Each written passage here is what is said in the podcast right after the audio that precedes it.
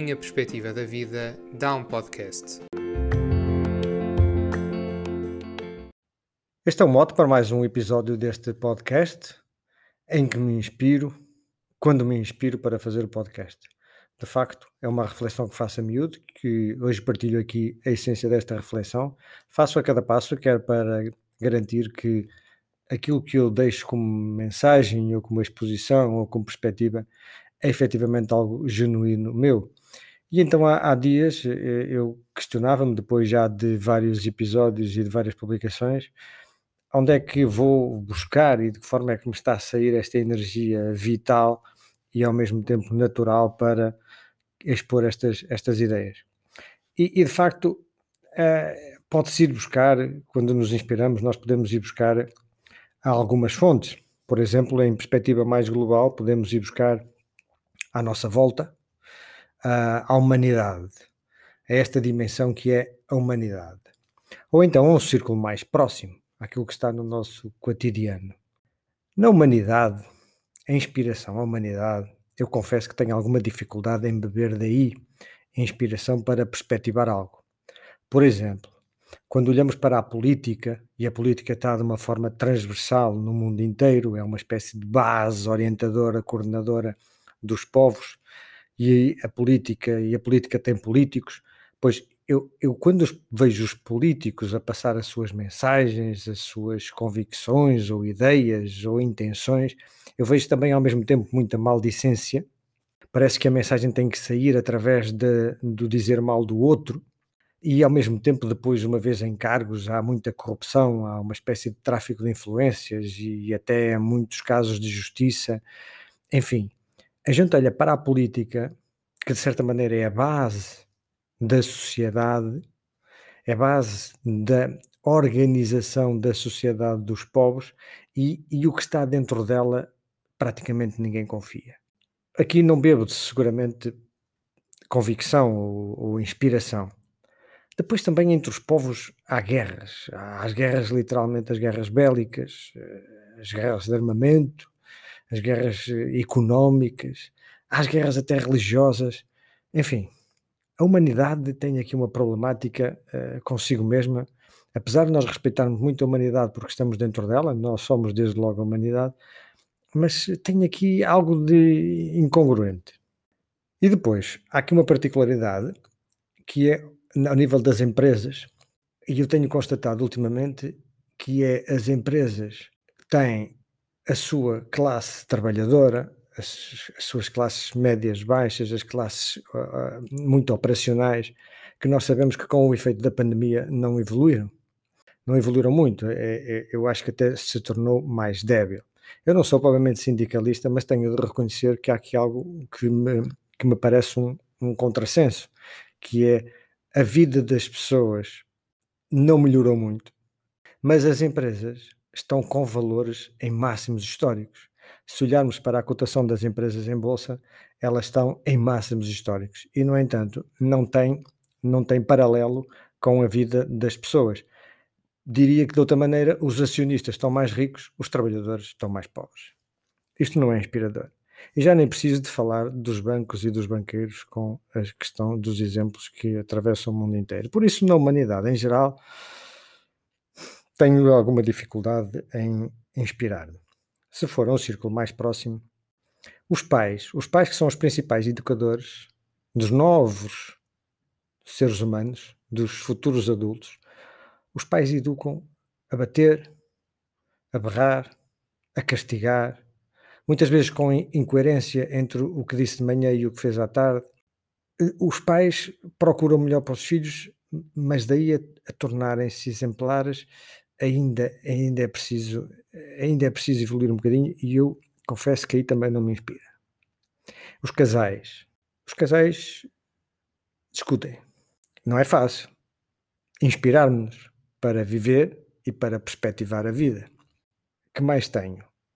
Não tenho muito mais. Por exemplo, não sou um especialista em técnicas de saúde para falar de saúde, por exemplo, saúde mental, não sou especialista em nenhuma terapêutica, não tenho nenhum título eu não tirei nenhum curso, poderia estar aqui a falar disso, uma, da minha experiência, da minha especialidade, do meu título. Não, não sou um mestre, não sou um guru. E nem este podcast é um negócio. Por isso, eu não tenho aqui propriamente uma intenção de passar um conhecimento, porque me formei nesse conhecimento. Então, se eu não olho para fora, ainda que no sentido global da humanidade, ou para fora num círculo mais próximo, ou até em alguma formação que tenha contraído de fora para dentro, eu resta-me olhar para mim. E tenho aprendido a olhar muito para mim ao longo destes últimos anos. E olho para mim e vejo um cidadão normal, aí também nada de extraordinário, com seus também problemas de ego, onde vejo o ego muitas vezes a querer crescer, a acreditar que a atitude egoica vai valer de alguma coisa. Pouco a pouco, o meu ego também se vai convencendo que a vida é mais simples do que, do que isso mesmo, do que o seu protagonismo, do que o seu pensamento egoico. Eu ainda tenho momentos duros, momentos difíceis, são momentos comigo, mas já são momentos em que eu não semeio ventos de tempestade. Ainda tenho dificuldades, as dificuldades de pensamento, as dificuldades emocionais, as coisas atravessam-nos, mas já procuro não contaminar a vida dos outros. Ou seja, já não contribuo para a dupla fatura, que é nós às vezes não estamos bem connosco, mas depois exteriorizamos de uma determinada maneira e isso acaba por ver uma segunda fatura mais tarde, que eu não estou bem comigo e depois também não gostei do que aconteceu. Vá lá, já vou evitando a segunda fatura. Vejo, portanto, a olhar para mim, que não sou um exemplo, mas o que faço pode ser um estímulo. Eu de facto vejo que não sou um exemplo, mas o percurso pode ser motivador e pode se tornar um exemplo. A vida, como diz o poeta espanhol, a, a, a vida é um caminho, ou a vida faz-se caminhando, e se coincidirmos nós todos nesta existência, nesta fase da nossa vida física, então nós podemos aprender uns com os outros a fazer a caminhada. Isto pode não ser fácil ao nível global, isto pode não ser fácil nos círculos mais próximos, mas se nós todos coincidimos nisto, nós podemos tentar contribuir para que a coisa seja menos difícil. Portanto, nós podemos aprender a caminhar todos em conjunto, facilitando mais a vida uns dos outros. Claro, já se adivinha o que eu vou dizer. Nós podemos aprender a caminhar em conjunto, começando a caminhar bem, cada um de nós por si. Aprender a, a estar em zen, como costuma dizer, estar mais zen, estar mais sereno, não é fácil. Aliás, quando se faz algum retiro, isso é muito bom. Quando se ouve algum vídeo motivacional, isso é muito bom. Quando se fala de compaixão, que devemos ter compaixão pelo outro, perdão, estar mais serenos, toda a gente se identifica com isso e diz: Ah, isso é muito bom, isto faz muito sentido. Mesmo quando está em algum sítio, até pode ir no limite a um, um spa e diz: Isto fez-me bem. Há uma aula de, de yoga, de pilates, e Isto fez-me bem, estou bem. Mas, a seguir, passado um dia, umas horas, lá vem a intranquilidade, a intolerância às vezes com os filhos, com os colegas, com o trabalho, com o chefe, e vem uma sensação outra vez desconfortável que as pessoas dizem para si mesmas, ainda que não verbalizem, epá, eu não chego lá, eu não consigo. Eu gosto destes vídeos e destes pequeninos insights motivacionais, mas depois eu não consigo. E dá a ideia de que tudo o que passa através dos mestres ou dos gurus ou de algum especialista mais aprofundado nisto, a gente gosta, mas, mas parece que aquilo não é para nós. Então, por aqui, como é que nós aprendemos a estar melhor connosco? Se às vezes as pequenas coisas que chegam até nós parecem não consolidar, não enraizar, e parece que há uma busca incessante do nosso interior. Aprender a estar connosco é, acima de tudo, sabedoria. Sabedoria que é feita do treino, do dia a dia, da intenção. Se nós quisermos, não chega a ver um vídeo, ou fazer umas aulas, ou fazer uns retiros, para nós nos sentirmos já zen. Estarmos mais equilibrados connosco. O trabalho é diário. E passa por, quando é preciso estar connosco, ficar connosco. É simples, assim não complicar mais. Quando a gente está num estado que não é um estado confortável, que pode ser algo negativo, algo pesado em termos emocionais, ficar. Quando é preciso, ficar. Nem tudo se resolve saindo à rua e saindo para a interação com os outros. Não, nesses momentos é preciso a gente dizer assim: preciso de ficar comigo. E a, e a emocionalidade que nos atravessa precisa desse tempo. Nós somos emocionais, nós temos ondas emocionais, nós temos momentos alegres e momentos tristes. E temos que aceitar que eles nos atravessam, mas temos que lhe dar esse tempo. Se nós estivermos em zonas, picos de alguma tristeza, de algum desconforto emocional, nós se interagimos, a probabilidade de não correr bem é grande e de intensificarmos esse ponto negativo aumenta. Portanto, quando é necessário, ficarmos connosco e deixar que essa emocionalidade venha e vá. Observar isso acontecer, estar connosco é isso, observar isso acontecer. É uma dificuldade parar. É uma dificuldade parar. Mas esse é um, é um dos pontos. Parar para não espalhar brasas travar um pouco a vida. Às vezes sou preciso mesmo travar a dois pés, que é travar os dois pés ao travão, como quem diz, ou bater de frente em alguma discussão ou com alguém. Não, travar a dois pés. Quando estamos mal, dá a ideia de que perdemos o estado zen, portanto, como quem diz, já não é para mim, eu falhei, eu estou, eu estou negativo, estou um bocadinho com raiva, estou com fúria, apetece. A gente, mesmo não exteriorizando, se estivermos a sentir essa carga negativa em nós, dá uma sensação de que falhamos. Pois não falhamos nada Desde que a gente esteja ali connosco, a observar as coisas e o tempo que elas precisam para passar, nós estamos bem. Nós estamos zen, se me permitem a expressão. E só estou a usá-la a título de exemplo. E não devemos ter vergonha disso. Não se falhou. É exatamente nesses momentos difíceis connosco, em que esperamos que esses momentos difíceis passem, que nós devemos não só não ter vergonha, como é nesses momentos que devemos confiar mais em nós mesmos, não perder a confiança ficar o tempo que for preciso nesse estado para que as coisas passem. Porque tudo passa, até a alegria. Nós não estamos sempre em festa. Depois de uma festa vem uma ressaca. E a ressaca é exatamente isso, é o corolário de um, de um, de um pico emocional bom, positivo. Mesmo que não seja uma ressaca no sentido de, do, do álcool, de se ter bebido, há uma ressaca emocional, há uma quebra emocional, é uma ressaca emocional. E, e, e, e, essa ressaca emocional depois também passa. Porquê? Para dar de nova oportunidade à festa. Portanto, em termos de alegria e tristeza é a mesma coisa. Nós somos esse sobe e desce. E esses picos, altos e baixos, não são a nossa essência. Acontecem porque, porque nós somos seres com essa natureza, com essa variabilidade. Nós já falamos aqui noutros episódios. Nós temos essa vulnerabilidade. E aceitá-la é bonito. E não é nesses momentos que nós nos devemos julgar. Não é nesses momentos que nós, porque somos muito alegres, ah, porque eu sou muito alegre. Ou então porque estamos tristes, eu não sou muito triste. Não, esses picos acontecem em nós e não somos nós. O que nós somos verdadeiramente é o que está entre esses picos. Nós temos momentos de alegria, podemos ter momentos de tristeza, nós podemos ter momentos em que estamos mais vivos e podemos ter momentos em que estamos mais melancólicos ou nostálgicos.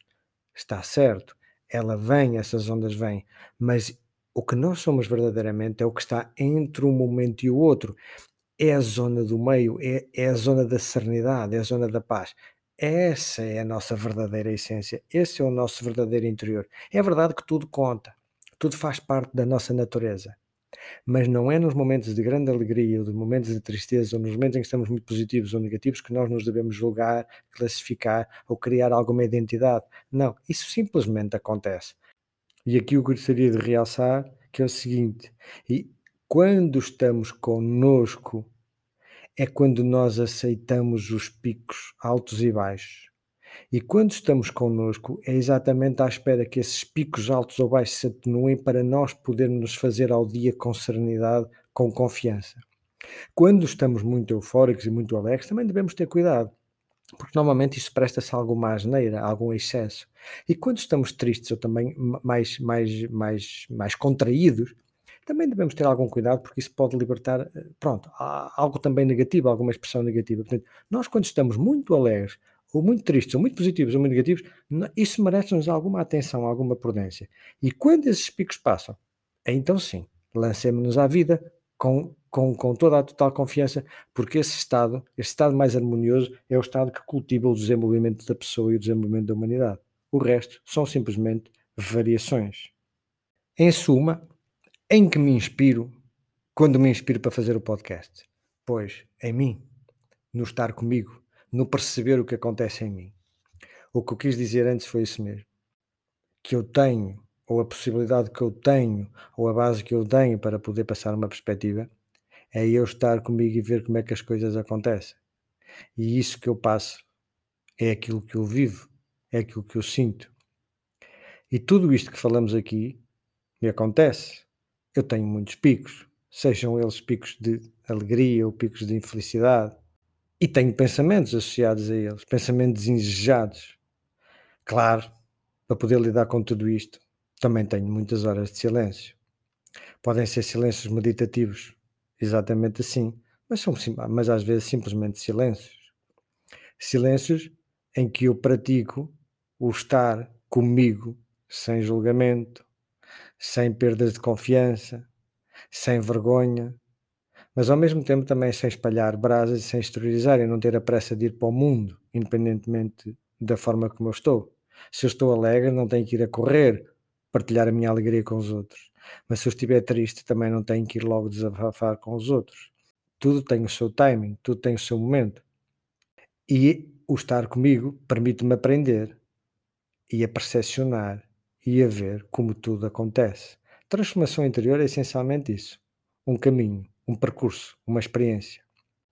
Em tempos, numa palestra de um budista, ele dizia, e um budista que já com bastantes anos da sua prática e do seu estilo de vida, dizia que se as pessoas soubessem o que lhe ocorre em termos de pensamentos quando está a meditar, pois eh, ficariam incrédulos como é que um budista pode ter esses pensamentos. Pois ele não tem. Os pensamentos ocorrem, por alguma razão como ocorrem a todos nós. A particularidade dele, face a todos, a todos nós, é que eles não têm uma prática muito grande de não se identificarem com esses pensamentos. Eles sabem que eles vêm e vão, mas eles não são isso. Portanto, o que é que é não se identificarem com isso? É eles não vão logo agarrar-se àquilo como se aquilo fosse deles, como se fossem eles, como se aquele pensamento fosse um comportamento. Por exemplo, vou dar um exemplo Pode acontecer de nós estarmos a ter uma família, estarmos casados, termos, adorarmos a nossa mulher e de repente surge um pensamento sobre outra mulher. Um pensamento é um pensamento. Não quer dizer nada, mas pode haver uma pessoa que diga porque é que eu estou a pensar sobre isto. Eu não devia, isto não é correto, veio-me este pensamento. Eu, até podem dizer, eu já estou a ser infiel mentalmente. Não, o pensamento veio. É diferente se a pessoa se agarrar àquele pensamento e começar a desenvolvê-lo e começar a pensar mais e, e, e, a usar a própria imaginação, que é outra faculdade do ser humano. Uma coisa é observar um pensamento, outra coisa é nutri-lo com a imaginação e com alguma fantasia. A capacidade budista é um pouco esta: é a prática de olhar para as coisas simplesmente porque elas acontecem.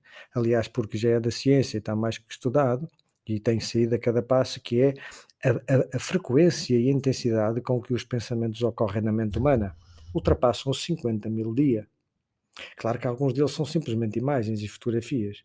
E depois, só que se nós associarmos várias imagens, várias fotografias, ou seja, os flashes, pode, pode dar um filme. E o problema é esse mesmo, é quando nós fazemos da nossa vida um filme à base de pensamentos soltos. Isso depois dá uma coisa incoerente. O podcast existe não porque eu, José Miguel, sou o fim da coisa, isto é, sou um tipo resolvido, fiz a transformação interior e depois sou uma espécie de iluminado, como se diz. Não, ele não existe por isso. Ele existe simplesmente porque eu vivo e vivencio um processo de transformação interior e entendi partilhar.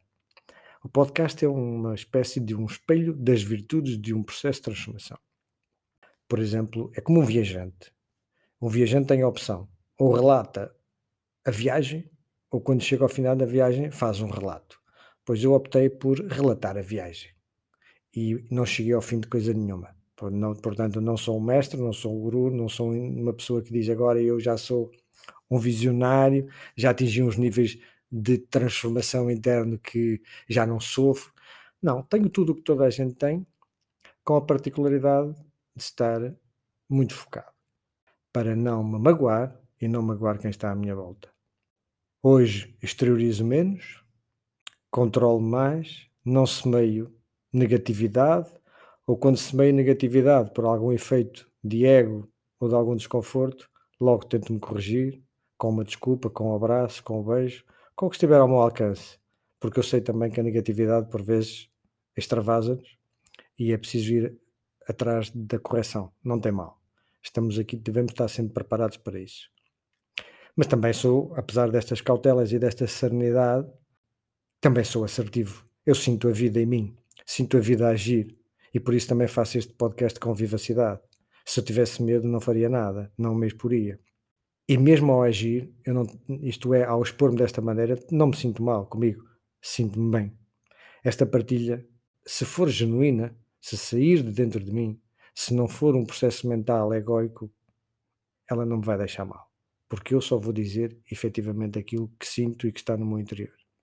É isso que se trata. Eu hoje sou mais, se me permitem esta expressão, sou mais eu mesmo, mais genuíno. E por isso sinto-me melhor semana após semana. Eu não era assim.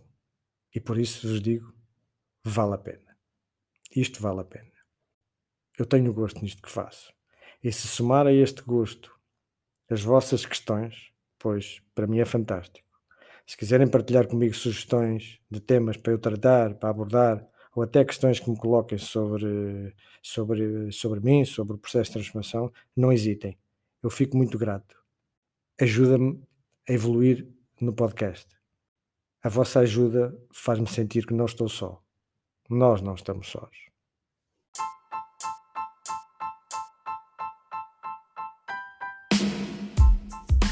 Este é um espaço para reflexões sobre os nossos comportamentos. A perspectiva de qualquer um de nós pode dar um podcast. Por isso, numa mensagem escrita ou de voz, participe com uma questão, uma sugestão ou uma simples reflexão. Partilhe uma perspectiva da vida é um olhar sobre a vida, olhando para nós mesmos.